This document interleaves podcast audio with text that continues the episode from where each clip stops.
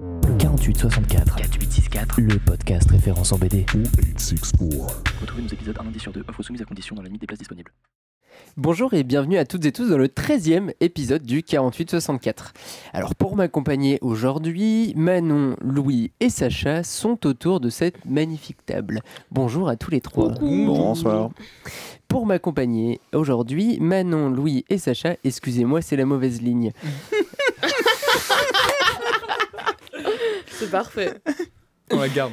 Un programme à fois riche et varié nous attend. J'avoue ne pas avoir réussi à trouver deux fils conducteurs entre vos chroniques, mais euh, rien de grave, au moins il y en aura pour tous les goûts et peut-être que vous arriverez à tisser des liens. Vous en discutiez à l'instant avant que euh, Léo lance l'enregistrement. Léo qui fera d'ailleurs potentiellement une apparition tout à l'heure durant la chronique de Sacha. Rien n'est encore sûr. On ne veut surtout pas lui mettre la pression. Euh, je Pourtant, commencerai- il adore la Jingle pression. pour Léo. Oh, il adore les. Oh, mais magnifique. Oui, c'est vrai, il est un petit Ouais. peu punkage sur les bords, notre On est son, sur mais- les grosses têtes. Des bonnes blagues. On l'a appelé le 4864, si vous voulez appeler ça le 86, mais bon, tant pis, c'est pas grave, ce sera pour la prochaine saison. 48, 6, 16, 64. Je commencerai l'émission en vous présentant trois projets éditoriaux à apparaître cette année, euh, bien que euh, rien ne semble les rassembler, comme les chroniques qui forment cette émission. euh, il existe pourtant bel et bien un point commun entre eux, je les attends tous avec impatience. Oui, j'ai un melon surdimensionné, c'est très important hein. de savoir ce que j'attends. Ça fait deux épisodes d'affilée, oui.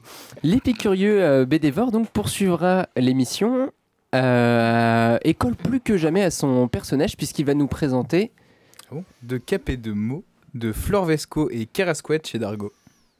Et pourquoi je et qui est en fait l'adaptation d'un roman jeunesse. Ouais, mais je m'en fous d'un roman jeunesse. Non, non, mais non. Non, mais c'est un Ah peu ouais, la ça littérature de capé de littérature. mots. Ah, c'est- ouais, ouais. C'est Ouais. C'est très épicurieux. C'est très épicurieux. ouais. C'est le théâtre Euh, classique, fais un effort, j'en sais rien.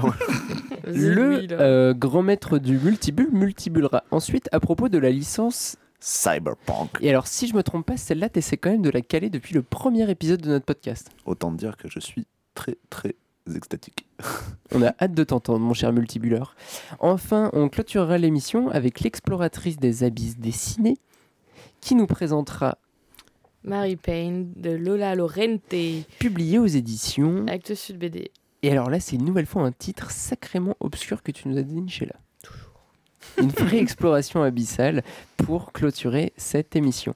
Enfin, dernier point avant de lancer le bal des chroniques, euh, nous vous rappelons l'adresse du compte Instagram du podcast le 4864, pardon, at le 48.64 et on en profite pour remercier la Quadrature du Net qui nous accueille une nouvelle fois pour l'enregistrement de cet épisode. Voilà qui est dit, c'est maintenant parti pour la météo des bulles du jour, Léo Jingle. 4864. La météo des bulles. Alors pour cette météo des j'ai décidé de tourner mon regard vers l'avenir.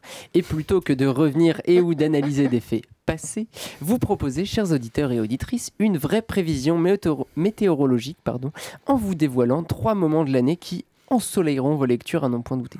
Tout du moins les miennes, ça c'est certain. Euh, j'ai décidé de vous proposer trois projets inespérés, inattendus ou étonnants à venir en 2023. Alors je commence avec l'inespéré. Les amoureux de Calvin et Hobbes, dont fait partie notre cher ingé son, euh, attendent son retour à la bande dessinée depuis le 31 décembre 1995. Ça commence à faire un moment. C'est la date à laquelle Bill Watterson, Grand Prix d'Angoulême 2014, a posé les crayons et a cessé de dessiner de nouvelles aventures au petit blondinet et à son compagnon tigré. Rien depuis, à l'exception d'une affiche pour le festival d'Angoulême, de quelques cases dans un strip et d'une affiche de film. Donc euh, autant dire vraiment pas grand-chose. Aucune interview, aucune nouvelle, aucune déclinaison de Calvin et Hobbes sur un autre support, simplement l'œuvre, seule, pure, telle que Watterson l'a conçue au départ, une intégrité quasi absolutiste, étonnante à l'heure des reprises à tout va, mais soit. Euh, je ne vous en parlerai pas s'il n'y avait pas enfin une actualité.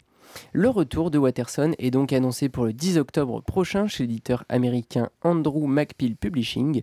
Le livre s'intitulera The Mysteries et sera dessiné par le caricaturiste John Casht, issu de Feu l'écurie Mad Magazine, fondé par Harvey Kurtzman il y a de cela de nombreuses décennies.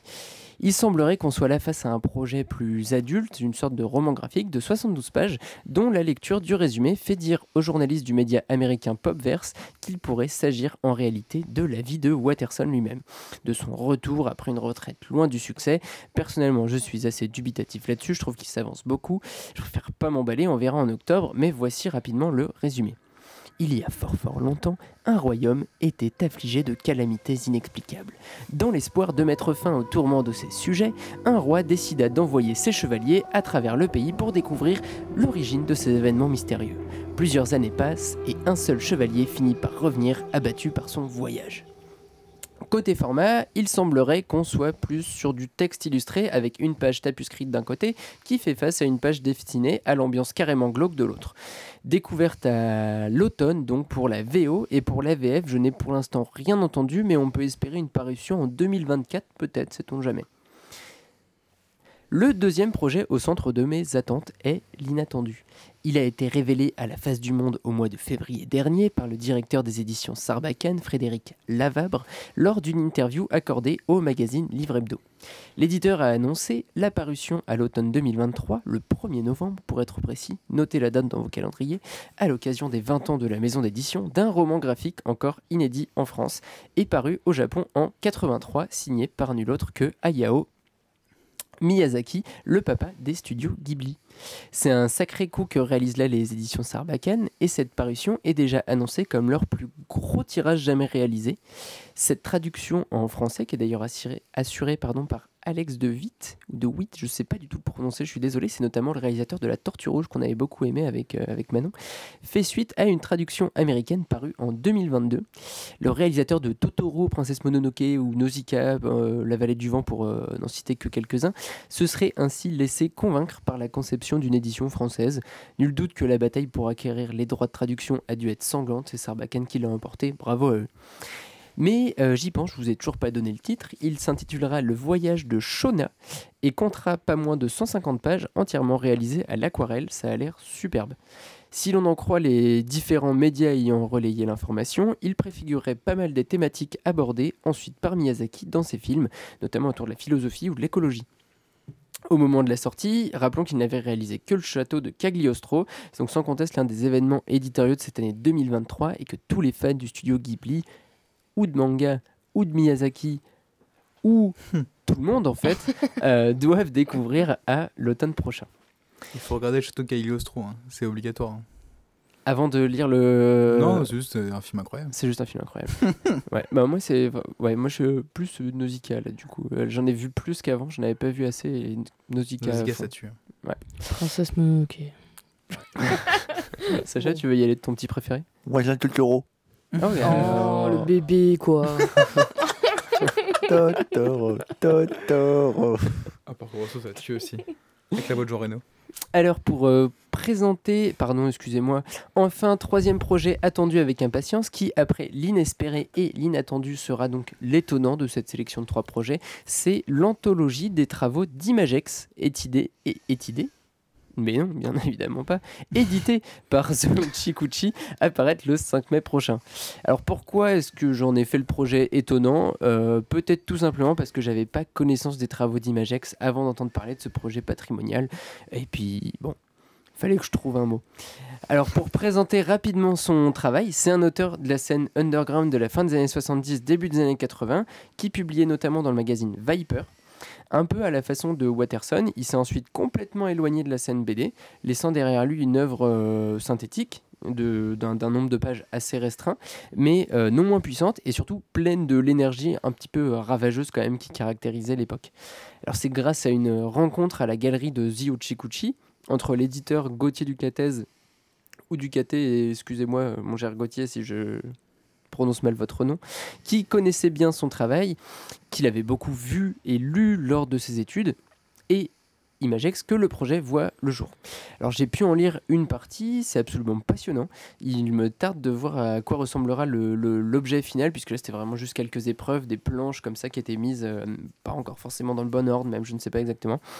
Donc euh, on verra les choix de fabrication opérés par l'éditeur, mais en tout cas l'un des projets éditoriaux euh, patrimoniaux importants de, l'année à venir. Euh, les travaux qui sont compilés Ils sont pour la plupart très difficilement trouvables aujourd'hui. Ils sont en plus augmentés de très nombreuses histoires inédites de l'auteur. Même les collectionneurs et connaisseurs pourront donc se replonger dans les planches de l'auteur et y trouver leur compte. Enfin, comme pour un petit peu parachever le tout, euh, chose que j'adore dans ce type de publication et que j'estime en même temps absolument nécessaire pour atteindre un, un nouveau public et permettre au plus grand nombre de découvrir un nouvel auteur oublié par le plus grand nombre, les deux textes de contextualisation et d'analyse des travaux d'Imagex qui sont signés Jean-Pierre Mercier et Maël Ranou et qui sont absolument fabuleux. C'est vraiment très très intéressant. À eux deux, ils regroupent toutes les qualités d'un bon appareil critique. Ils donnent envie au lecteur, un, de lire et relire Imagex pour en saisir, pour en saisir pardon, toutes les, subtil- les subtilités, et deux, de découvrir les autres références d'époque qui sont citées. Rendez-vous donc au début du mois de mai pour découvrir cette étrange mais non moins fascinante pièce de l'histoire de la bande dessinée, à mi-chemin entre le post-apo, euh, les, les, les- comment dire, la, difficulté d'être un enfant ou une très jeune personne dans ce genre de moment, et tout ça avec une, euh, utilisation de la trame et euh, du dessin et même une typographie vraiment très propre de la scène underground de ces époques-là. Enfin, c'est absolument savoureux. Voilà donc trois recommandations made in Toto à noter dans vos agendas pour l'année à venir de la bande dessinée américaine, de la bande dessinée japonaise et de la bande dessinée underground française. Chacun devrait pouvoir y trouver son compte, en tout cas je l'espère. Voilà qui clôture cette météo des bulles du jour. On passe donc à la première chronique BD du jour avec notre cher épicurieux BDvore, alias Louis le, Louis le Proustien. Euh, Louis le. Non, je rigole, je rigole, je t'embête. Euh, on t'écoute, Louis, pour de cap et de mots, des Kerascoët et Flore Vesco.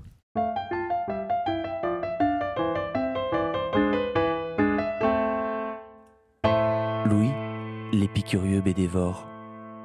Ouais, je vais encore changer, euh, changer un peu de, de mes chroniques habituelles, comme dans l'épisode 12, parce que je vais vous parler d'une BD jeunesse. C'est aussi, je crois, la première fois que j'en parle d'une. Peut-être que ça dans l'ancienne version du podcast, on avait parlé. mais- longtemps qu'on n'avait pas fait de jeunesse. En fait, depuis l'épisode de Noël, on Ouais. n'avait pas du tout traité de jeunesse, donc c'est très chouette Il que y a tu des choses proposes de la intéressantes BD quand même. C'est faux dans les oubliés d'Angoulême. Ouais. Telma. Dans a les pas- oubliés d'Angoulême, tellement on avait parlé, c'est vrai. Exactement. Oh, ils ont une mémoire. Euh, donc sorti chez Dargo. Euh, donc tu l'as dit, c'est l'adaptation d'un d'un roman de Flore Vesco. Et du coup, par le duo breton Kerasquet, je voulais citer le fait qu'il était breton parce que je sais que les bretons aiment bien. Aime qu'on- bien Ça qu'on dise- s'entend. dise. Ouais, Kerasquet, c'est pas. Alors du coup, cette bande dessinée, elle se passe euh, à la cour, euh, dans un monde fantasmé, mais qui ressemble beaucoup, je pense, à, à Versailles au temps de Louis XIV. Le château est énorme. énorme. Et on va suivre Cérine, une héroïne euh, qui, dans un premier temps, va tenter de devenir une, une dame de cour pour la reine, avant de finalement devenir un, un bouffon, un bouffon un peu, euh, j'en parlerai après, à la limite du super-héros, parce que c'est un bouffon, mais en même temps, euh, on le voit sur la couverture, elle a une tenue trop stylée, et, et elle est, ouais, bref. De cap, Euh, une De cap. cap. Elle a une cape, Ouais, c'est vrai qu'elle a une cape, mais les Non, super-héros n'ont pas pas de cape, les indestructibles. Parce que C'est vrai, parce que sinon, n'oubliez euh, pas. c'est dangereux. Ouais, ouais. meilleure scène. Euh, j'ai vraiment beaucoup aimé ce, ce récit. Bon, du coup, je vais faire l'épicurieux parce que je trouve que ça renoue avec la figure du valet audacieux. Oh Du valet audacieux qu'on retrouve, je sais pas, chez, chez Molière, chez Marivaux, chez Beaumarchais. On est vraiment un peu dans cet esprit du, de l'homme du peuple, enfin là, du coup, de l'homme du peuple qui, grâce à, à ses bons mots, se moque du pouvoir. Heureusement, Louis, que tu es là pour euh, comment dire, relever le niveau de ce podcast. Que là, moi, je parle d'animation japonaise. De Arrête, mec, je suis des trop années impatient, 80. je suis trop Toi, t'arrives, euh, je suis Molière, Marivaux, allez, c'est Je parti. suis a impatient pas de, de lire le- de lire le, sous-culture, de lire voyons. le Miyazaki en plus. Non, mais je rigole, je rigole. Sauf que cette fois, mais ce que j'ai trouvé trop cool, c'est que Basse Vallée, c'est une femme, ce qui n'a jamais été le cas dans, dans ces pièces du 17e ou du 18e. Et euh, du coup, toute la BD, c'est finalement euh, bah, un questionnement sur la place de la femme à la cour pendant l'Ancien Régime. Mhm. Mais en fait, euh, les échos, euh, clairement, sont, sont aussi contemporains. Et ce qui est assez réussi, c'est que le tout, en plus, est à hauteur d'enfant. Oui. Euh, c'est pas du tout une BD. Enfin, elle, a une, elle a une double lecture, mais en tout cas, les enfants peuvent vraiment y prendre un, un certain plaisir. Je trouve que la BD, du coup, a une certaine finesse au niveau des dialogues, parce que justement, ça reprend cette, cette figure du valet qui va se moquer du pouvoir tout en bah, le choyant, enfin, pour rester dans une espèce de relation où c'est un peu l'amuseur, mais en même temps, il se fout de leur gueule. C'est extrêmement C'est bien le écrit, Guillaume hein. Meurice de la... de, la bande, de la bande dessinée. Mais cette finesse, on la retrouve aussi au niveau du dessin. Et en fait, moi, cette couverture, euh, je vous avoue qu'elle m'a vraiment tapé dans l'œil. On voit du coup bah, le- l'héroïne déguisée en bouffon. Et je trouve que dans la façon dont la jambe est dessinée, dont il y a ses pieds qui sont dessinés, tout ça, il y a, enfin, on sent, je sais pas, c'est c'est fin. On dirait qu'elle glisse sur le sol et, Oui, complètement. et en plus donc ça avait une espèce de douceur dans le propos, alors que ça pourrait être assez dur parce que bah, cet ancien régime euh, c'est horrible, surtout pour euh, une dame de cour et Mm, mm, en fait tout, tout passe dans la douceur et même euh, dans le dessin. On retrouve cette couleur très pastel et puis contrairement à Granville que j'ai évoqué dans le dernier épisode, là la couleur elle fait pas du tout lisse, elle fait très alors je sais pas si c'est des craies grasses ou du Alors, je feu pense que ou des de crayons de couleur. Ou de la peinture à l'eau, j'en sais rien. suis- ou de la- Oh putain, là, beaucoup de trucs. Mais en tout cas, on voit en Enfin, fait. l'aquarelle, c'est une peinture à la l'eau, mais peinture à l'eau, ouais. Oui, c'est vrai. On voit en tout cas les, les traits un peu du dessin et je sais pas, je trouve que ça participe à, à donner une ambiance un peu euh, douce et enfantine. Et... Mm, mm. Enfin, je trouve qu'il est vraiment très très bien réussi. Euh, et je trouve qu'il y a aussi un vrai effort dans les, dans les décors. Alors, tu, tu parlais du, du château géant et ça nous replonge en fait dans un imaginaire euh, ancien régime. Je trouve qu'il change pas mal des décors qu'on trouve aujourd'hui dans la BD jeunesse, euh, dans la BD jeunesse, Mhm. où c'est soit des fois des mondes un peu euh, fantastiques ou des choses comme ça, ou alors euh, un lycée ou, ou une ville contemporaine. Enfin, moi, ça fait longtemps que j'ai pas vu ce genre d'imaginaire. lire de, de, de fiction jeunesse qui se déroule à cette époque-là? Je sais pas, de cette façon-là, parce qu'en fait, les décors sont traités de façon assez féerique, mais en même temps réaliste. Enfin, je veux dire, il n'y a pas de magie en fait dans ce monde. Mm, mm. Et ouais, je sais pas, un récit d'ancien régime sans magie, vous en avez en tête là, de jeunesse euh, récent? Euh, Il y avait 5 avril, mais on était plus vers Léonard de Vinci que euh, Louis XIV. Ouais, bon après. des aventures pas- jeunesse. En tout cas, moi, je sais pas, ça m'a, ça m'a, enfin, je trouve qu'elle, elle sortait et d'ailleurs, ça se voit au niveau des ventes, quoi. Je trouve qu'elle sort de, elle sort un peu de la masse, quoi, de la BD jeunesse. euh. Les, les, les euh, ils avaient, c'est eux qui avaient travaillé avec Hubert sur Ouais. Beauté, qui est, qui est trop bien. qui est génial. ouais. Ouais. Et, euh, Ils ont un dessin top et ils s'adaptent- peu sur cette époque-là aussi. Ouais, mais je trouve qu'ils s'adaptent vachement à leurs propos parce que ce que j'ai décrit là sur le dessin, le côté pastel, le côté des traits qu'on voit et tout, c'était pas du tout le cas sur la BD qu'ils, qu'ils avaient fait avec Hubert. Non. Les, où les couleurs étaient beaucoup plus euh, criardes, beaucoup plus sales parce que bah, c'était Hubert, donc c'était un espèce de propos un peu, euh, un peu, je sais pas, un peu punk, euh, mais punk, euh, je sais pas comment décrire. Dans Beauté, Ouais. Il y a un côté un peu rentre dedans, ouais. Ouais, du coup le dessin, enfin en tout cas ça montre que c'est un, parce que c'est un duo, du coup ça montre que c'est un duo qui s'est, qui s'est adapté son dessin en tout cas euh, aux propos des bandes dessinées. Mhm. Et du coup je trouve que cet album c'est une vraie réussite parce que le propos il est vraiment en adéquation avec le dessin et ça, euh, bah, ça c'est important et c'est au final c'est aussi ce que je disais sur Grandville.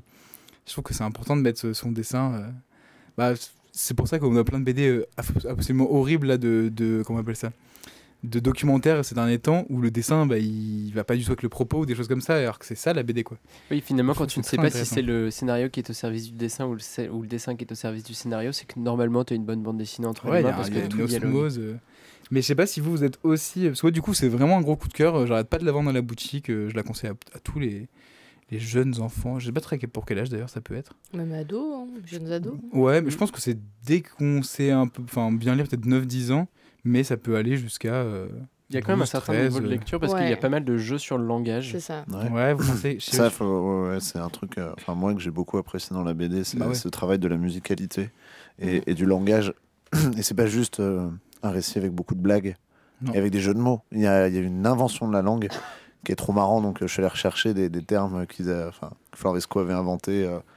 Euh, L'ifrejol, esperlune, Ouais, euh, Esperlune, il est top. esperlune, c'est est non top. mais voilà c'est c'est beau. Enfin c'est Puis elle en, a- elle en invente plein d'autres en plus Mm, avec. euh, Non, finalement, euh, c'est vrai que c'est pas un univers, reine. Non, c'est vrai euh, qu'il faut quand même bien maîtriser la lecture. Ouais, pour... Donc c'est peut-être plutôt à 12-13 quand même. Bon, je pense qu'à 9-10 ans ça se fait aussi Après, si on, tranquille. comprend, mais... on comprend pas tout. Enfin, nous, quand on lisait les Blake et Mortimer ou les Tintins de nos parents, on comprenait rien. voilà. Mais, Mais on après, le, le- je pense que non, c'est c'est vraiment. En fait, tu vois, tu disais qu'il n'y avait pas forcément de magie dans ce monde-là, et je pense que l'aspect un peu magique, un peu féerique du récit transpire aussi dans ce langage euh, fantasmé. Mm, mm. Mais, mais, qui- mais là-dessus, c'est vraiment renoué avec euh, les, les pièces de théâtre du 17e et du 18e. Quoi. Enfin, Ouais. le, le langage est vraiment au centre, ça fait plaisir. C'est vrai que la BD jeunesse, après, je suis pas non plus le plus grand spécialiste de BD jeunesse, mais c'est rare que ça soit autant centré sur le langage.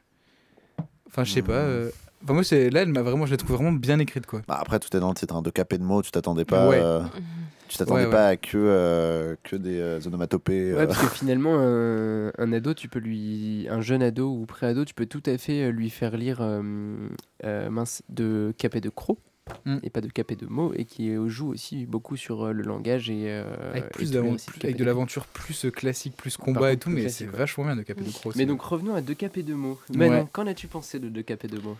Bah, J'ai euh, apprécié cette lecture. Euh, Je trouve que c'est une BD euh, parfaitement réalisée, en fait, que ce soit au niveau du dessin, au niveau des dialogues. personnellement, ça manque un tout petit peu de, de folie et de d'expérience graphique. Ouais, c'est sûr que c'est Mais c'est vraiment une très bonne BD jeunesse en fait. Et euh, euh, je connais des petites cousines à qui ça plairait euh, extrêmement, enfin beaucoup quoi. C'est une bonne BD, euh, ouais, bien réalisée. Elle est belle. Genre, euh, que demander de plus. Et elle est maline. Et c'est Mm. intéressant, du coup. Ouais, le Très personnage. Elle euh, revisite. euh, Tu le disais un petit peu, Louis, le fait de mettre en avant ce personnage féminin qui en plus a une évolution qui est intéressante parce Ouais. qu'au Ouais. départ elle veut devenir demoiselle de la reine. Oui, Euh, très rapidement, elle se rend compte de l'horreur de cette situation Hmm. et finit par absolument tout mettre sens dessus dessous dans ce, dans, dans ce château et elle se fout complètement des conventions établies. ouais, Ouais. totalement. Un chouette personnage féminin aussi. Ah, franchement, elle- En fait, elle est grave punk. Ouais, bah oui, il y a Mais ouais, mais ouais, mais attends. C'est un peu, c'est, c'est en fait plus que punk. En fait, elle est, elle, elle renoue un peu ce côté libertin, mais pas libertin en mode je vais faire des soirées SM. C'est pas des soirées, c'est le Oui, libertinage. je suis pas un spécialiste. Oh, L'épicurien pas nous. Louis. On sait, on te connaît. hein. Ah, Louis, voyons. non, mais en vrai, vraiment le, le libertinage, euh, un peu au sens du 18e, ce côté euh, libertinage des idées, quoi. Je veux dire, elle est, elle est, tous, ils ont, on sent que tous les personnages, ils sont coincés dans leurs idées monarchistes et, et elle, pas du tout. En fait, elle a une liberté de. Parce qu'elle vient pas exactement de là, qu'elle Elle vient elle pas sait pas monde. lire, Ouais. elle sait pas écrire. Ça lui donne finalement un avantage sur les autres, c'est que. Euh, euh, Petit Laïus, euh, on est sûr qu'elle sait ni lire ni écrire parce qu'elle Ouais. vient juste de la noblesse des Argentés. Hein. Ouais, non, je sais, mais elle euh, apprend, elle euh, apprend dans la BD. le- Elle apprend dans la BD, je me rappelle le- plus. Ah, elle le lui fait dicter ses lettres, c'est ça? Avec le cuistot, elle apprend, je Avec- non Non, avec Le le, bourreau. le bourreau. Ah oui, le C'est le bourreau. bourreau qui C'est vrai, putain, le bourreau. Ah, ça, Ah, c'est, ouais, ça, c'est c'est chouette. très drôle aussi. Et ça, Oui. c'est, c'est hyper étonnant comme personnage aussi, le bourreau. Oh, je te comprends. Le franchement, bourreau BD, sympathique. Je trouve que Et cette BD, BG. elle- Le bourreau des cœurs. Le bourreau de cœur. Oh Ils, ils font un jeu de mots avec un moment. Ah mince. Mais quand Merde. même, Ouais, l'ai très il bonne blague, du Sacha. coup, euh, je suis désolé. Je, je vole les, je vole le Carrascoët. Et puis, on, l'a pas dit, mais moi, j'étais content d'avoir un album de, des Carrascoët avec leurs petits dessins un peu enfantins euh, qu'on qu'on avait déjà vu ailleurs et qui, pour le coup, était vraiment une vraie BD jeunesse. Et c'est pas un truc horrible qui se passe à la Oui. fin, genre Genre, Jolie Ténèbres ou je non mais Jolie Ténèbres, on en parle. Enfin, je- là, j'étais, putain, à quel moment ça partira en couille Ils vont décapiter Cérine, et Ouais. faire violer, j'en sais rien, c'est un truc horrible. Non, non, c'est Non, non, vraiment ça feel va. good euh, de A à Z, et ça, c'est cool. Bah, en fait, feel good sans non plus évacuer les choses dures. Non, non, non, clairement, il y a du challenge, elle, elle a des menaces de mort, euh, euh, il y a des ouais, complots, voilà. et en même temps, c'est il y a de l'enjeu sans être absolument grave et, euh, et lourd, et je trouve C'est vrai ça, que c'est je trouve jamais ça cool. grave. Mais en fait, c'est jamais grave, encore une fois, comme une pièce de théâtre de cette époque-là. Ouais. C'est jamais grave, on n'a jamais particulièrement peur parce, qu'on- parce qu'une comédie, en fait, on sait qu'à la fin, ça finit bien. C'est le principe. Ouais, puis enfin, il y, a le- il y a un vrai développement de personnages et puis ça prend le temps de développer ces personnages. Je suis en train de regarder, mais ça fait quasiment une centaine de pages en termes de Mm. planches, un petit peu moins, ou 90, on va dire, Mhm. dans ces eaux-là. Mais euh, enfin, l'album est quand même assez épais. très Vous en avez beau- pour un petit moment de lecture. Très beau grand format. Ouais, ouais. et ouais, justement au niveau du format, genre euh, très agréable. Le grand Ouais. format. Ouais, c'est le savoir-faire de, savoir-faire de Dargo. Pour, Très euh, bien édité, hein, franchement. Même Ouais. le titre un peu en relief. tient bien dans l'âme, euh, bel objet. Ils sont BD. forts quand même, Dargo. Par contre, Ils je suis bon pas d'accord sur la couverture. Si je devais mettre un petit bémol, moi, la couverture, elle m'attirait pas du tout. Ah ouais? Et, euh, et j'avais pas nécessairement très très envie de la lire au départ. Je suis très content de l'avoir lu parce que j'ai trouvé ça génial. Mais par contre, je trouvais que la couverture reflétait pas Ah ouais? forcément. euh, Ah, moi, en fait, je trouve, je sais pas, il y a un côté malicieux, un côté euh, Ouais, léger, elle, un côté. elle, est stylée, mais c'est vrai que forme- cette espèce de monochrome vert-bleu. Ouais, mais il y a une forme de simplicité qui, qui, en même temps, je trouve qu'elle évoque bien l'univers de. Enfin, t'es pas surpris quand tu l'ouvres, tu vois. Ah je trouve que. C'est cohérent avec Là, c'est vrai que des l'univers. fois, t'as ce côté-là dans la BD où t'as une couverture en couleur tout t'ouvres et en fait, c'est du noir et blanc. Là, euh, Comme de la BD dont je vais parler plus tard. Tin. bon, en, tout cas, Teaser. en tout cas, on conseille vraiment cette, cette bande dessinée. Ouais. À lire oui, en famille. Complètement. Complètement, complètement. Euh, merci mon cher Épicurieux pour euh, cette euh, nouvelle euh, chronique de bande dessinée, de bande dessinée jeunesse. Voilà. Ouais. C'est vrai, je, Je vais varier- pas je vais varier dans les choses. mais, euh, mais merci de merci d'avoir un peu varié justement les Chronique approches. écrite sur des feuilles interforum. deux Le derniers vrai épisodes. libraire. Oh là là. Louis écrit sur ses bons de livraison. Il recycle le papier. Épicurieux, bédévore et écolo. Et- Incroyable. On va maintenant passer aux multibuleries de notre cher grand maître du multibule, autrement appelé Sacha. Euh, tu vas nous parler de Cyberpunk, d'une licence, d'un univers, un jeu vidéo qui s'est exporté sur d'autres médiums. C'est ta spécialité. Écoute Sacha, euh, on lance le jingle et on t'écoute. Le multibule de Sacha.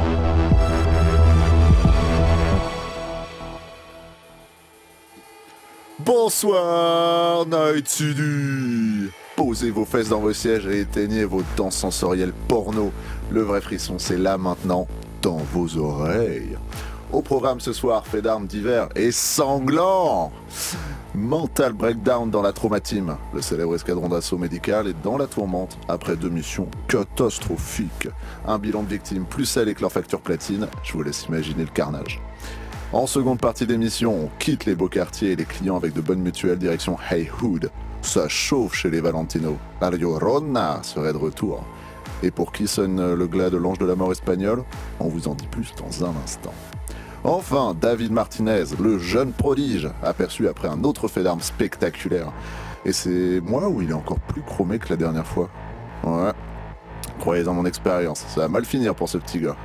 À Night City, l'argent coule à flot et le sang encore plus. S'il y a une chose dont la ville ne manquera jamais, c'est d'être runner désespéré et de bonnes histoires. Alors auditeurs et auditrices, dans vos buildings d'argent, vos banlieues pourries, restez avec nous car ce soir, c'est Cyberpunk. Cyberpunk, plus qu'un adjectif, plus qu'un genre, plus qu'un jeu. C'est tout un univers merveilleux et incroyable devenu un des piliers de la SF contemporaine. Euh, Sacha, Ouais.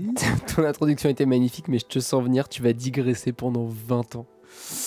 Euh, coupable, mon cher Thomas. Mais cette fois, je vais être sympa et je vais vous faire participer.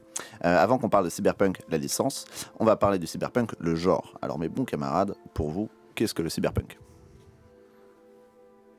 Putain, pourquoi tu commences par moi euh Bah, t'es pas obligé de répondre.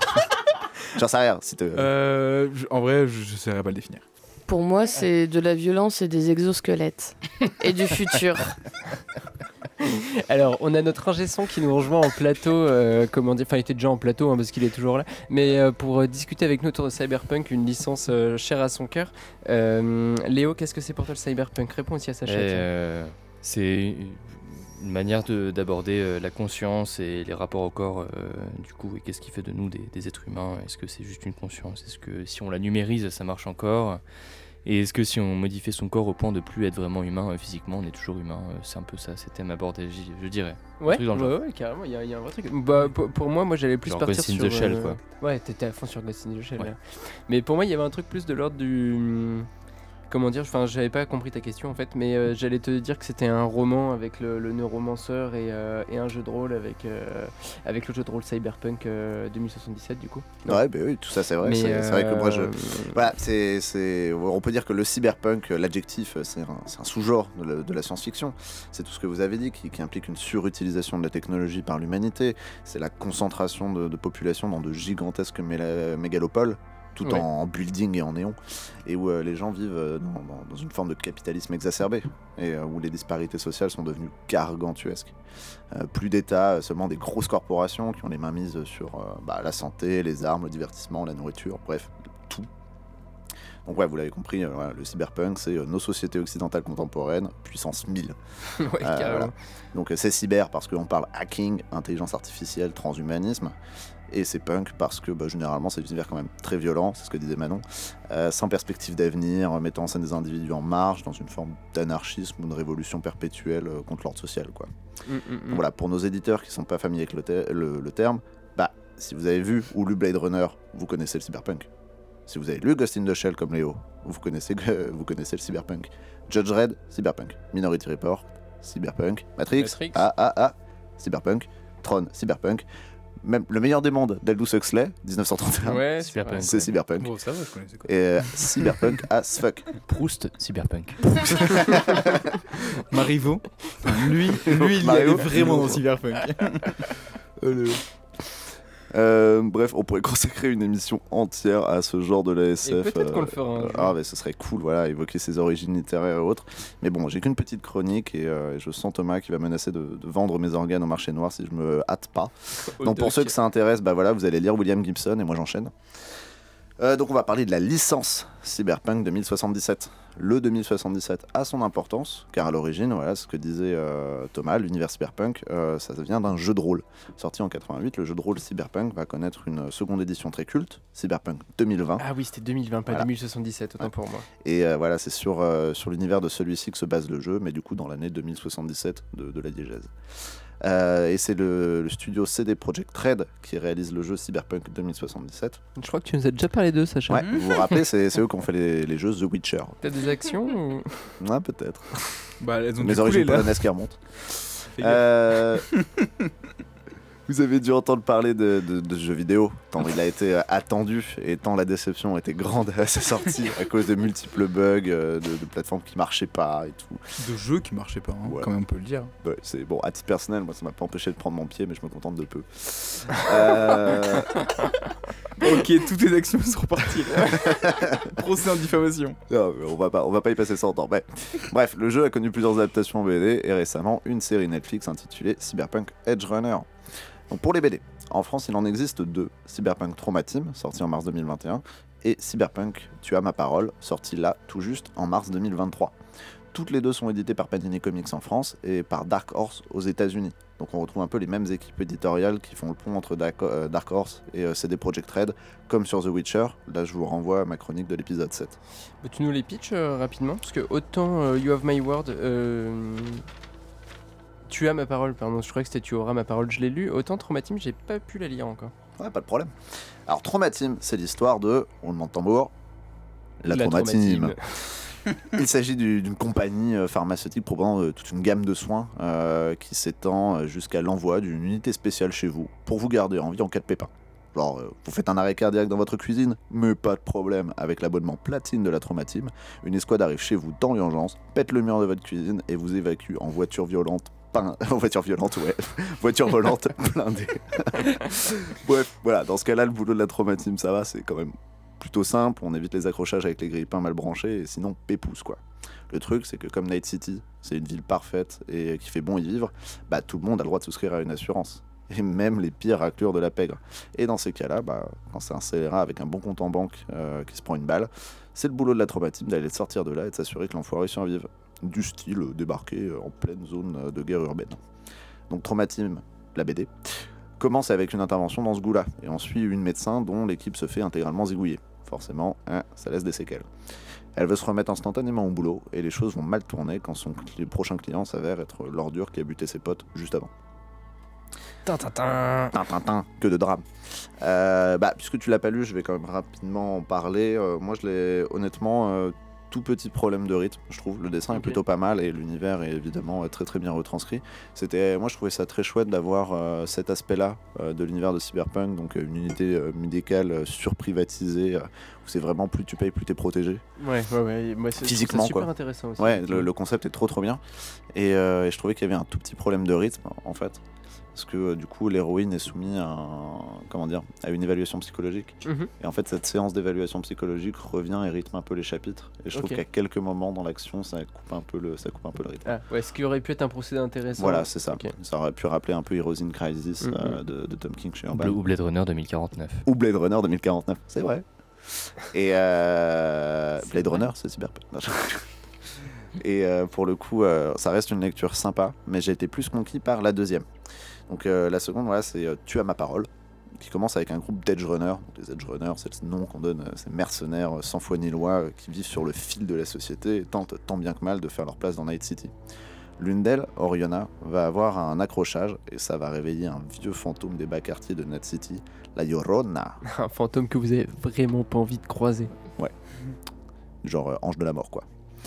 Euh, donc celui-là, tu l'as lu Thomas. Ouais, celui-là, je l'ai lu et beaucoup, euh, beaucoup aimé.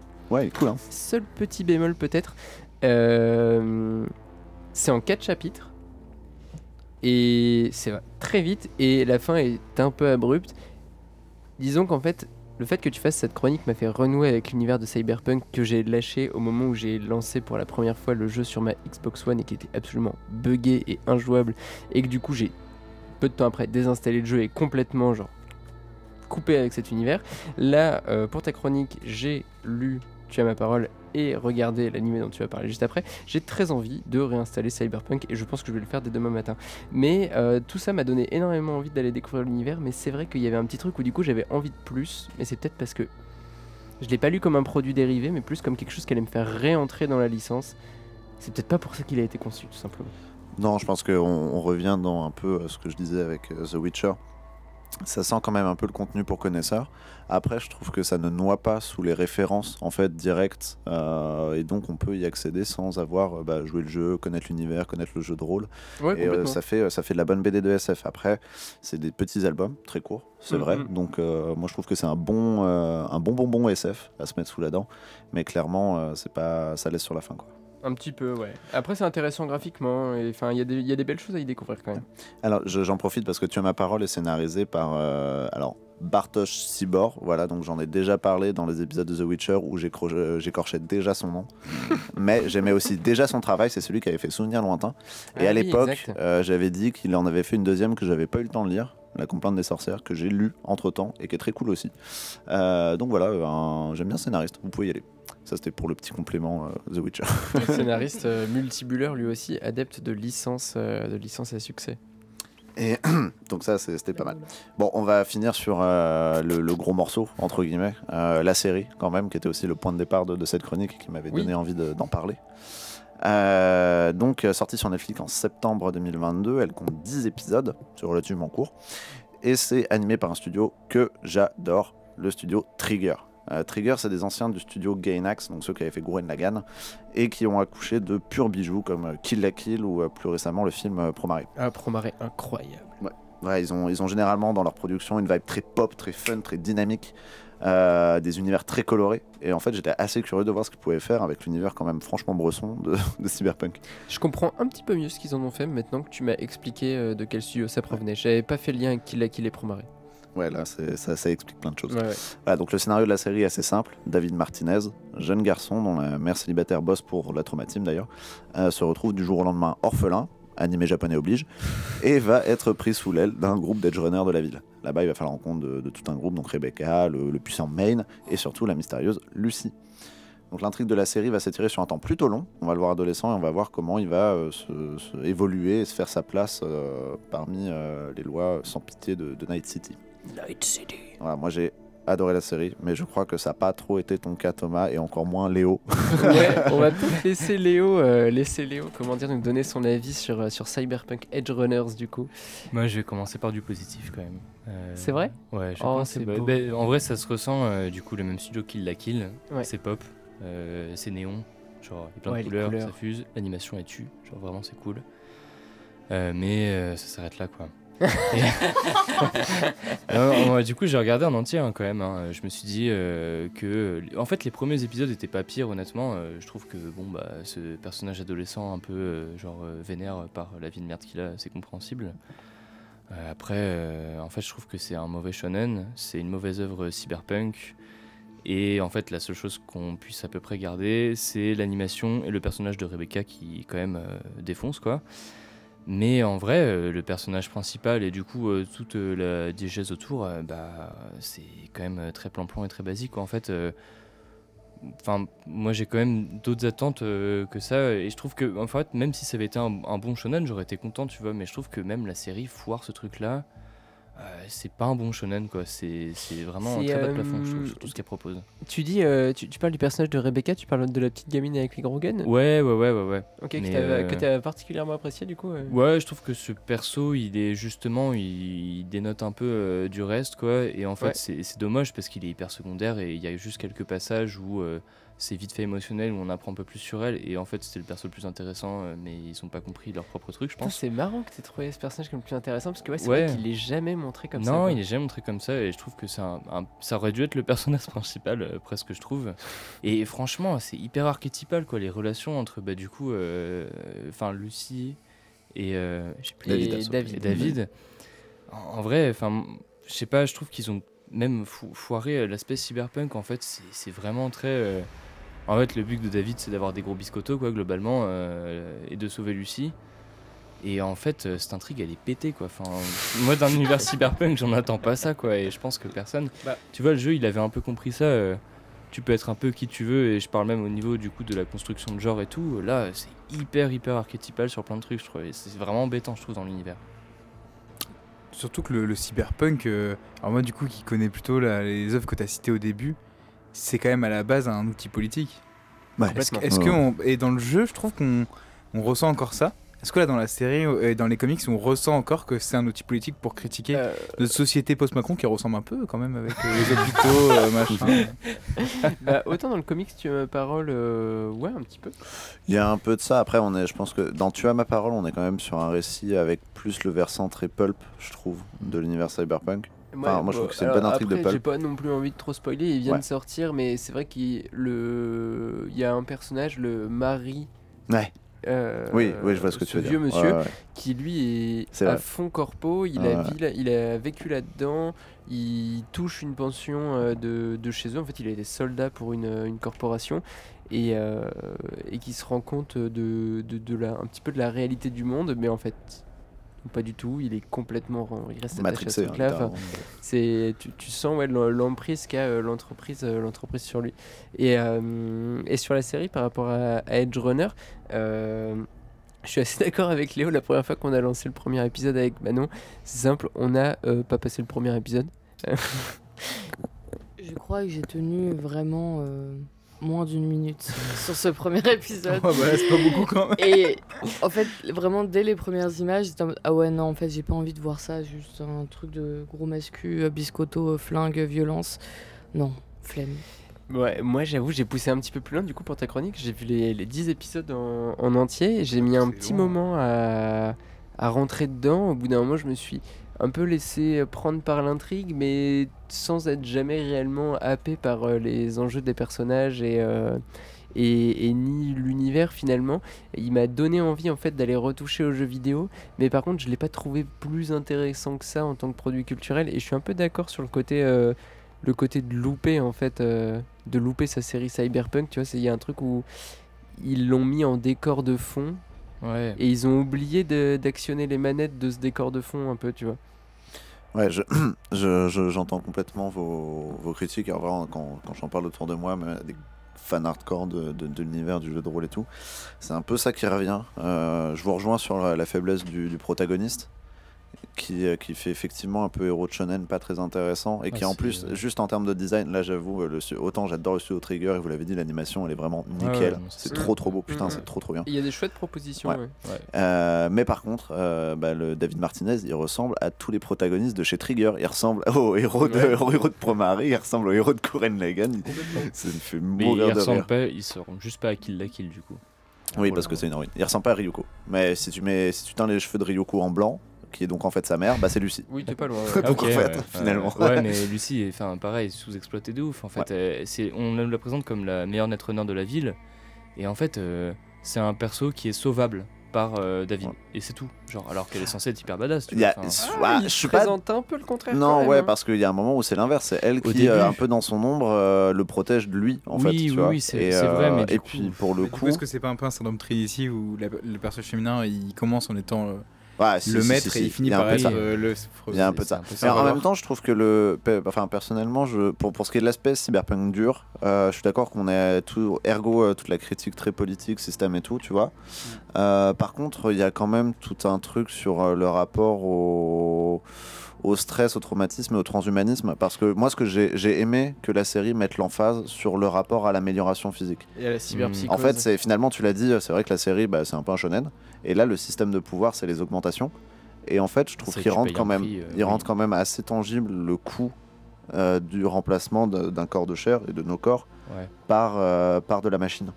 Non, là- là-dessus c'était un peu bien vu. C'est vrai que c'est un, un point qui a été abordé plutôt, plutôt intelligemment. Et encore, enfin, je trouve pas tant que ça en fait. Quoi. Enfin, c'est c'est- c'est pareil. euh, on n'a pas, on suit pas vraiment euh, de dégâts psychologiques. euh, Enfin, on, on les voit avec Main, le personnage Ouais, de Main, Main, même, David il a- qui vient ouais, euh, etc. Mais en fait, c'est un peu le premier propos du jeu. C'est vraiment le trailer en plus de Cyberpunk, Ouais. euh, comme, comme il a été présenté. Et c'est vraiment abordé du coup en surface. Euh, Il n'y a pas de. Enfin, en fait, je- genre, c'est pour ça que je dis que c'est un peu un raté total pour moi. C'est parce que du coup, potentiellement, soit je m'attendais à un truc qui dénote en mode euh, ok, on vous balance un gros shonen hyper bien fait, euh, hyper réussi, euh, hyper actionnaire, tout ce que tu veux, genre vraiment avec les codes du shonen très bien fait, quoi. Et j'aurais été content, je pense.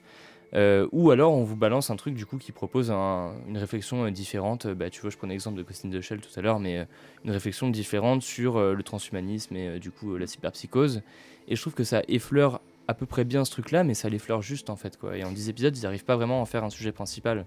Je- juste pour nos auditeurs, la cyberpsychose, du coup, c'est quand vous vous êtes mis trop d'implants euh, dans le corps pour remplacer des parties de votre corps ou pour améliorer vos, vos, vos performances, euh, peu, importe et ce que ce soit. Ouais. Euh, et vous arrivez à un point où vous avez tellement de, de- alors ce qu'ils appellent le chrome dans Cyberpunk euh, dans, dans le corps, qu'en fait vous devenez fou et généralement. En fait, du rejet, en fait. en fait, en tout cas, dans l'animé, c'est cette folie, elle se transforme par euh, une folie meurtrière, en fait, quoi. Ouais, c'est des visions, on perd les câbles. Et, euh, c'est ça, ouais. Et euh, non, là- là-dessus, euh, mais en, vrai, je suis- je suis d'accord. euh, moi, j'ai apprécié le. En fait, je pense que j'ai apprécié l'animé parce que, un, bah, je le voyais. Je pense que je l'ai d'abord vu comme euh, une production Trigger, comme une production Cyberpunk. Mm. Et de ce point de vue-là, bah, Trigger, euh, ils, ont, ils ont servi, quoi. Genre, vraiment, c'était bien. Et, et après, l'autre chose, c'est qu'en fait, c'est quand même bourré de clins d'œil plus ou moins subtils à l'univers du jeu vidéo et c'est sympa, tu vois. En fait, je les trouvais pas forcés. T'as un ou deux personnages de et qui sont en plus importants dans dans le lore de Cyberpunk 2077 que tu vois. Euh, t'as euh, les BO, la BO. Par contre, moi, je veux qu'on parle du fait qu'ils ont réutilisé tous les morceaux euh, Créé pour le jeu. créés pour le ouais, jeu et qui sont quand même vraiment chouettes. Donc en termes d'ambiance, le travail est quand même cool. Et, et pour ça, moi, j'ai passé quand même vraiment un bon moment. Et puis après, voilà, la série est pas parfaite et je suis d'accord qu'il y a eu beaucoup de loupés, c'est dommage parce qu'il y avait vraiment tout ce qu'il fallait pour faire un truc exceptionnel. C'est dingue, c'est comme le jeu. En même temps, MDR. oh, la les malédictions cyberpunk. Ouais, ouais, Euh, mais à côté, euh, en même temps, c'était euh, 10 épisodes de quoi 20 minutes? Ça, va, Ouais, Je trouve que l'investissement euh, par rapport au plaisir qu'on peut, qu'on peut y éprouver euh, est ok. Mais c'est vrai que ça laisse un peu le même feeling que le jeu. Euh, Enfin, c'est Mm. c'est un peu. euh, Ça y était presque. ouais, Il ne reste plus qu'une seule mais- solution, euh, auditeurs et auditrices, à faire votre propre cyberpunk. Et ça tombe bien, il y a des jeux de rôle pour ça. Bon, en tout cas, merci mon cher multibuleur pour euh, cette nouvelle chronique euh, de, de licence. euh, Euh, C'était tout mon une fois. cyber plaisir. Oh, tout cyber plaisir. J'espère que bientôt tu chausseras ton meilleur cyber sourire pour. Il euh, est tellement euh, corpo. Bon, bah, en tout cas, bravo. Moi, euh, le fait d'avoir relu, revu ça, je l'ai dit tout à l'heure, mais ça m'a donné envie de réinstaller le jeu. Donc, euh, finalement, euh, bravo Sacha, mission réussie. On va maintenant passer à la dernière chronique du jour, puisque c'est Manon qui nous amène dans ses abysses dessinés pour nous présenter l'étonnant, le perturbant aussi quelques ouais, fois, un peu, ouais. Mary Payne de Lola Lorente, publié chez Actes Sud BD et traduit par Rachel Deville, On t'écoute. et publié en février 2023.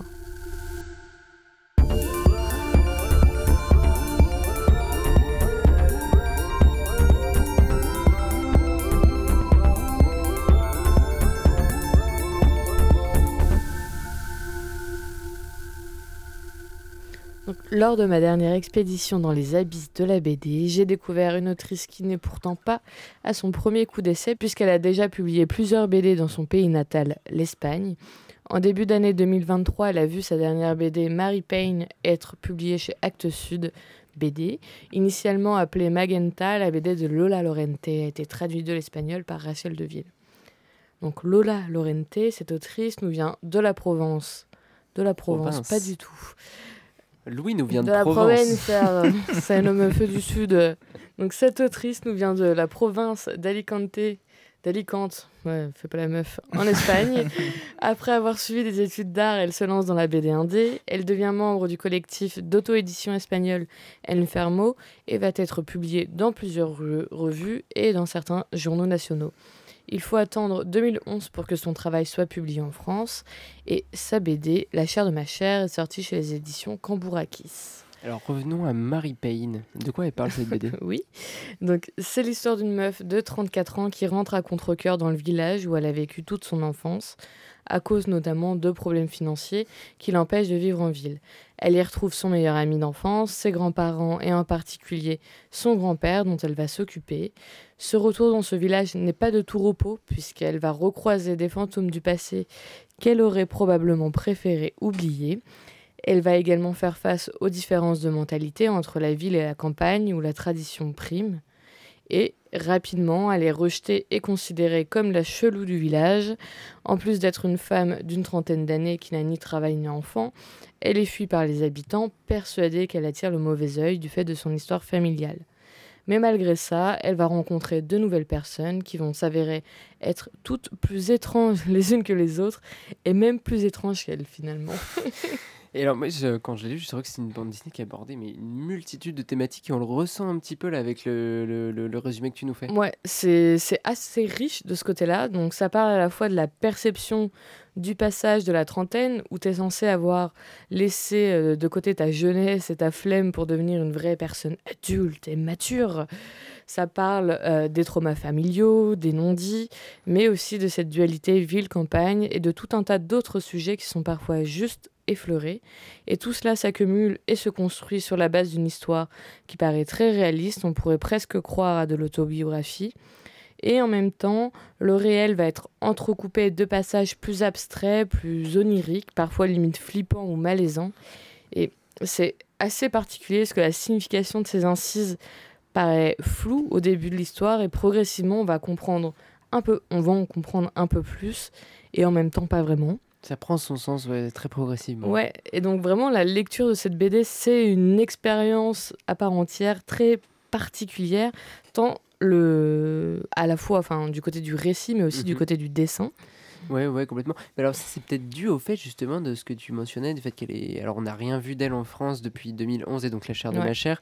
Et euh, il y a une petite mention à la fin de Mary Payne, euh, comme quoi la bande dessinée aurait été réalisée entre 2013 et 2021, Ouais, une ouais, période extrêmement longue pour un seul album. Ouais, donc je pense que ça joue totalement là-dessus. Et d'ailleurs, cet aspect euh, particulier, on le retrouve, comme je le disais, dans le dessin. C'est euh, que du noir et blanc, avec plein de petits traits très fins partout. C'est vraiment un mélange, en fait, euh, entre les peintures de Botero, Mhm. de, du surréalisme comme euh, Dali, et de la ligne crade de Crumb. Et le niveau est parfois inégal, donc perfectible, mais on voit plusieurs tentatives de développement et de recherche d'un même style graphique. Elle joue avec la page, la faisant parfois exploser, notamment lors des moments oniriques que j'évoquais juste avant.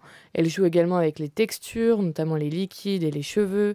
Elle utilise des petits traits, mais aussi du pointillisme. Parfois, elle dessine en négatif. Bref, c'est tout un savant mélange qui donne des pleines pages juste incroyables visuellement.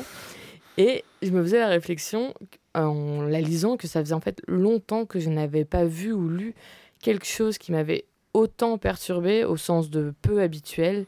J'ai vraiment été étonnée et très agréablement surprise. Alors, quand on en a discuté après que tu l'aies lu, euh, je te sentais d'une certaine manière, et même là, ta chronique, un peu perturbée. Que penser de tout ça finalement? Ouais, vraiment, elle m'a perturbé euh, fort. J'ai eu, j'avoue, du mal à écrire cette chronique parce que ça fusait dans tous les sens et surtout dans des sens contraires.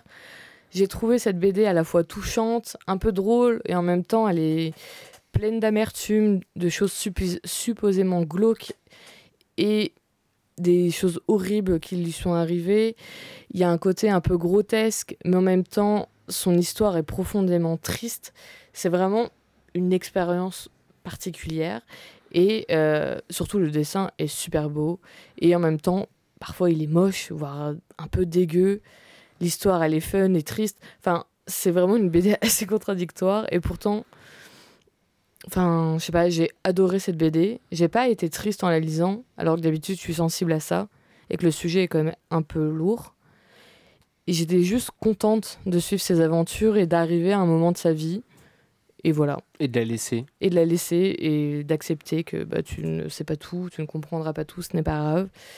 Donc j'espère que ma chronique était à peu près compréhensible. Dans tous les cas, je vous recommande chaudement de la lire parce que c'est vraiment ouais, une expérience et ça fait longtemps que j'ai pas été autant bouleversée par une BD et surtout autant troublée, que ce soit graphiquement ou au niveau du scénario. Et j'ai hâte de connaître l'avis de notre épicurieux BDvore. Sur cette Olni, objet littéraire non identifié. Ouais, sur cette certifie. exactement. Ça me fait rire que tu dises que t'as pas lu de BD aussi bizarre. On a quand même parlé de Julie Doucet il y a deux épisodes euh, qui nous avait fait une BD tellement chelou quoi. Mais en fait, Julie Doucet, on l'attend. Ouais. Ouais, ouais, non, je suis d'accord. Non, mais c'est vrai que là, là, pour le coup, euh, c'est vrai que je sais pas si j'ai des précédents là pour, ce que, pour cette BD là. euh, moi, j'ai beaucoup aimé. En fait, j'ai beaucoup aimé les passages surréalistes. Et Mm, je trouve que c'est peut-être quelque chose euh, dont on a un peu peur aujourd'hui, le, le, le surréalisme. C'est vrai qu'au début, les premières fois qu'on a les visions, on se paye tout ce que ça veut dire. Mais il y a un plaisir aussi de.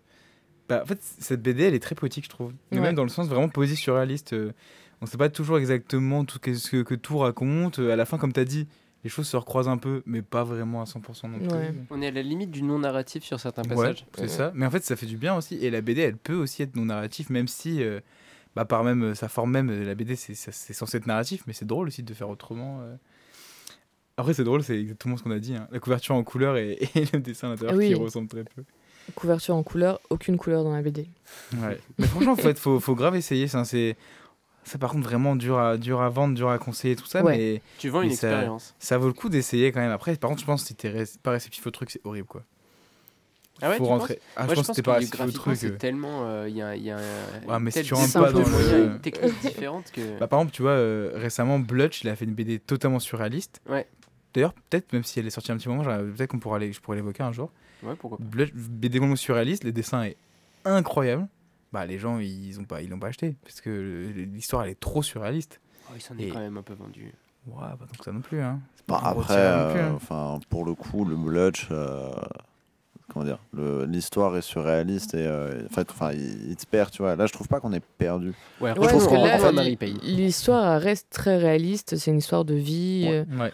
somme Ouais. toute pas banale, mais il y a des moments où on, arriver. on euh, flotte avec elle, tu vois, elle est dans une espèce Mm. de, de, de langueur, de, de monotonie qui, qui la dévore et elle est Mm. vraiment. euh, Enfin, je trouve assez saisissant la, la manière que, que ce personnage a d'être immobile et on sent que ça a contre cœur en fait mm, mm. pour, sur plein de choses qu'elle subit un peu euh, son, son anxiété. Ouais, elle est là et elle a pas le choix. Ouais. Et, euh, et c'est c'est vraiment bien. À la base, c'est vrai que ça aurait pas été. euh, c'est pas ma littérature. Tu vois. Euh, c'est vrai, j'ai regardé si tu vois quand tu, tu m'as dit euh, ouais je vais présenter ça je me suis dit putain j'ai j'ai ça moi. Non mais c'est pas ça mais j'ai j'ai- mais je l'ai- cet album ni jamais vu. Ouais. et je me suis rendu compte que si je l'ai dans ma librairie. Et, Rassurant. Tu l'as Tu as tout dans ta ah ouais librairie. c'est chaud. Et, euh, et je regarde et ouais c'est pas le genre de truc que, que je serais allé lire. Mais c'était c'était une bonne expérience. J'irais pas jusqu'à dire que j'ai aimé mais il y a quelques il y a quelques moments qui m'ont vraiment happé Mm, mm. euh, notamment un- le, le court passage. Alors c'est très con. Il y a un moment, elle fait un- une petite incise et elle nous parle de la backstory de son manteau. Oui, Et en fait, je trouve l'histoire trop belle. Mm. En, en quelques, sans, sans un mot, en quelques cases, elle t'explique d'où vient ce manteau qui lui est très cher et j'ai trouvé ça très très subtil, très Oui. sensible. C'était Rambo et puis à la fin, il y a une très jolie double page de nage Ah ouais, qui incroyable. est, ça. qui est Ouais, très belle. Très belle, ouais. Non, non, vraiment, c'est justement ouais, c'est c'est cette espèce de, de- de grand écart que, que tu soulignais entre euh, un dessin un peu, un peu crade Mm, mm. un peu, un peu crado euh, et, euh, et en même temps à côté une poésie euh, dans, dans les compositions qui, qui est vraiment Ouais. folle quoi. crade mais extrêmement bien maîtrisé et, Mm. euh, et dans les compositions il y a des moments où alors moi, ce qui m'a un des passages je pense qui m'a le plus marqué euh, qui tiennent justement un peu du surréalisme c'est ce moment où elle est- elle figure des yeux euh, deux ou trois paires d'yeux tout en haut de la page pour euh, faire ressentir justement cette ambiance très oppressante du village Qui où la tout le monde la connaît qui la regarde Mm. euh, où l'intimité est mise à mal en fait Mm, mm. euh, chose qu'on peut considérer comme contraire par rapport à ce qu'elle a pu potentiellement vivre auparavant dans une grande ville où au contraire l'individu n'existe plus. Et regarder oui mais par des gens qui ne te connaissent pas. Donc finalement la pression n'est pas la même. Et, euh, et ces yeux là qui sont magnifiquement dessinés par ailleurs les cils et tout sont superbes. Euh, rien que là en fait avec ouais, quatre pauvres yeux qui se baladaient dans le haut d'une page elle m'a fait ressentir toute l'ambiance de la séquence qui a suivi derrière. Et ça en fait ça a suffi à poser euh, à poser son propos en fait sur les pages euh, les pages à venir alors que c'était c'est même pas une case de une case de la page et presque du coup un élément non narratif mais de décor de page on Ouais. pourrait dire et, euh, et là ben bravo quoi tu, tu pousses beaucoup plus loin que ce à quoi on a l'habitude les outils euh, narratifs de la bande dessinée quoi Mm, mm. Ouais, bah, tu les pousses en les cassant et en même temps en les reconstruisant. Mm. C'est vraiment cool. Alors, lorsque j'ai préparé les, enfin, le- ce- cet épisode et que je l'ai lu, j'ai passé beaucoup de temps sur le titre en fait, le Oui. titre espagnol. Oui. Atlanta, et je suis allé solliciter euh, mes, mes, mes J'ai experts. des, euh, j'ai des connaissances en espagnol, Ouais, je sais ce que ça signifie. Ben non, mais ouais, c'est moi justement, j'ai j'ai moi posé je une ne sais colle. pas je veux euh, bien savoir J'ai posé une colle. Et en fait, c'est le sous-titre du. euh, en, en français, euh, ils l'ont pas traduit. Ils ont appelé la BD Mary Payne, qui est le nom de la protagoniste. Mm. Mais en fait, Maganta, euh, c'est le sous-titre de l'album français. Ils l'ont traduit par feignante, pâle et pensive. Ouais. Et je pense que. Et ça veut euh, dire ça en fait. Magenta, c'est une, une vieille expression péjorative en espagnol qui euh, parle de gens comme ça, euh, feignants, un peu mous. euh, voilà. Et ça décrit euh, totalement le personnage principal. Enfin, surtout la perception que les autres ont d'elle. Ouais, parce que moi, j'étais un peu perdu par, par ce titre, et même juste ce nom, en fait, Marie Payne. Enfin, Ouais. Marie Payne. Payne. Ouais, je suppose que c'est Marie Payne, la Ouais, douleur, tu vois. Pain. Mais Comme dans Naruto. C'est pas possible à chaque épisode. la BD Shall No Pain. Mais euh, le problème, enfin, ouais, le truc, c'est qu'en même temps, euh, tu vois, tu me débarques cette espèce de, de meuf un, un peu cassos sur les bords euh, dans ton village pauvre Pourquoi espagnol et elle s'appelle Marie Payne. Et j'étais- j'étais j'étais un Ah, peu tu perdu, tu pas vois. ton nom. Ouais. Oui, non, mais. Merci. mais bref, et du coup, euh, pour ça, le, je, je- je- ouais, ce titre espagnol m'aurait plus parlé, mais en même temps, il est intraduisible, je pense. Donc, Non, euh, il est intraduisible, mais c'est vrai qu'il est plus parlant que Mary Payne. Mais juste un, un dernier mot, moi, euh, sur la bande dessinée, avant qu'on qu'on conclue l'épisode, je voulais parler quand même de ce personnage féminin là, qui, est, qui est mis en avant, par, euh, qui est construit par Lola Lorente. Elle, euh, elle subit la situation, mais en même temps, elle a l'air de vouloir s'y mettre. Elle a l'air de vouloir, euh, elle, rentrer. En fait, non, c'est subi. Puis, en fait, elle repart. Puis, alors, sur place, euh, la pression sociale de, de, de ce village de campagne dont tu parlais, en fait, moi, je l'ai trouvée extrêmement libre. Et justement, elle refuse tous les dictats qu'on essaie de lui imposer. Ah, En, ça, elle est du coup. Comment, comment dire elle est, bah, Tu l'as dit, c'est la chelou du village. Mm, mm. Elle est hyper mise de côté. Alors que. Enfin, en vérité, c'est peut-être ce personnage-là qu'on a envie d'être autant qu'on n'a pas envie d'être du tout. Quoi. Ouais. Bah, il lui est arrivé des choses horribles, donc on n'a pas envie d'être, de l'être à cause de ça. Ouais. Mais euh, elle est libre, juste elle fait ce dont elle a envie. Mais on, a la- on nous la présente en même temps sous un très mauvais jour. Du coup, il y a cette ambivalence-là qui. euh, Je pense que c'est pour nous la présenter aussi du co- enfin de comment les voix, le- la voix, j'arrive pas à accorder les... Bref. Et comment pas. la voient les habitants de- du village euh, Ouais, dans voilà. lequel elle rentre. Oui, oui. Alors que elle, bah, elle est rentrée, elle avait pas le choix. Et elle fait son petit bonhomme de chemin euh, dans le village avant Ouais. de continuer sa vie. En soi, c'est un peu euh, un procédé inverse au, au retour à la Terre euh, Mm, mm. qu'ont pu connaître une, une génération présente. Alors peut-être pas en Espagne, hein, je sais pas si en Espagne il y a eu aussi ce phénomène du retour à la Terre. Mais euh, ça fait, moi, ça me fait un peu penser à, à nos générations de jeunes gens qui ont potentiellement grandi dans des banlieues de grandes villes et où euh, ben, nous, on grandit dans un truc où on a envie de partir de cette grande ville. Nos parents, ils sont venus de la campagne pour venir dans ces grandes villes et ils ont envie de retourner là-bas. Nous, notre terre d'accroche, c'est cette banlieue qu'on a envie de quitter. Et du coup, après, d'où est-ce qu'on est derrière? Ben, moi, Marie Payne, elle me fait un peu me poser cette question-là avec Mm. cette trentaine euh, tout juste passée et je sais pas quoi faire de mes dix doigts là. Ah, ça y est, je sais. Euh, il y a- ça m'a- enfin, parce qu'on disait qu'on n'avait pas pensé à des BD euh, ou avec ce genre d'ambiance. Ouais, ouais. Moi, je, je sais, à tort ou à raison, mais ça m'a pas mal rappelé Simone et moi. En fait, je trouve qu'il y a des moments. Ouais, c'est par rapport au dessin, l'introspection. les... Ouais, il y, y a un truc du. euh, je pense que c'est les moments de composition un peu plus psyché et en même temps le, un mal-être palpable. Enfin, tu Mm. vois, genre. Ah, puis la difficulté aussi de, du coup de cette d'une jeune génération qui cherche et qui essaie de trouver sa place. Ouais, ouais. Moi, c'est, c'est- c'est- ça m'a ça m'a rappelé ça. Ouais, ouais, carrément, non, je comprends. Effectivement. Simone Baumann, Hum, J'ai j'ai regardé, je me souviens. c'était. éditions Martin de Halleux, très chouette aussi. Dans un autre genre. Euh, là, très, là, pour le coup, 100% autobiographique. Ouais, je l'avais je euh, l'avais- je l'avais lu. C'est des carnets euh, qu'elle avait écrits. Ouais, c'est du fanzine au départ. Ouais. Mais, euh... mais ouais, donc voilà. Bon, on a fini sur Marie Payne? Oui, Malheureusement, oui. Une bande dessinée, du coup, compliquée. Ouais. Très belle, Ouais, mais. étrange. Étrange, mais... mais- vraiment à découvrir. Une expérience de lecture propre aux abysses dessinés de, de Manon l'exploratrice. Ouais, de finalement. ouf. Genre vraiment. euh, C'est vrai que là, ça de coche, ça coche tous les, tous les cases. Ouais. Ding, ding, ding. Gros, gros coup de cœur. Gros coup de cœur. Ouais. Bon, on finira, on finira là-dessus alors. Euh, bah, en tout cas, merci à tous les trois de- d'avoir été là euh, ce soir pour nous présenter des choses diverses et variées. Tous les quatre même, vu que Léo euh, Oh, est Léo intervenu. Oh, Léo Il Chicken est arrivé, il a pas dit bonjour, il est reparti, il a pas dit au revoir. On va lui niquer sa. Au revoir. Euh, bah, merci à toi Léo du coup d'avoir euh, d'avoir- d'être intervenu et, et d'avoir fait ce superbe travail technique que tu fais à chaque épisode. Oh, Quelle lèche-boule Merci à la Quadrature du Net encore une fois de nous avoir accueillis. Euh, merci à Pilou pour son super logo. Euh, merci à ActuBD de continuer à nous diffuser malgré toutes les bêtises qu'on peut dire derrière ce micro. Et enfin, on vous souhaite euh, une très bonne euh, paire de semaines avant de nous réentendre dans vos oreilles. Euh, on vous souhaite une bonne soirée, un bon matin, un bon midi suivant quand vous nous écoutez. On sait que Louise nous écoute en mangeant un bourguignon. Bon appétit Louise et à la prochaine. Salut, Bisous. Le 4864. 4864. Le podcast référence en BD. Ou 864. Retrouvez nos épisodes un lundi sur deux, offre soumise à condition dans la limite des places disponibles.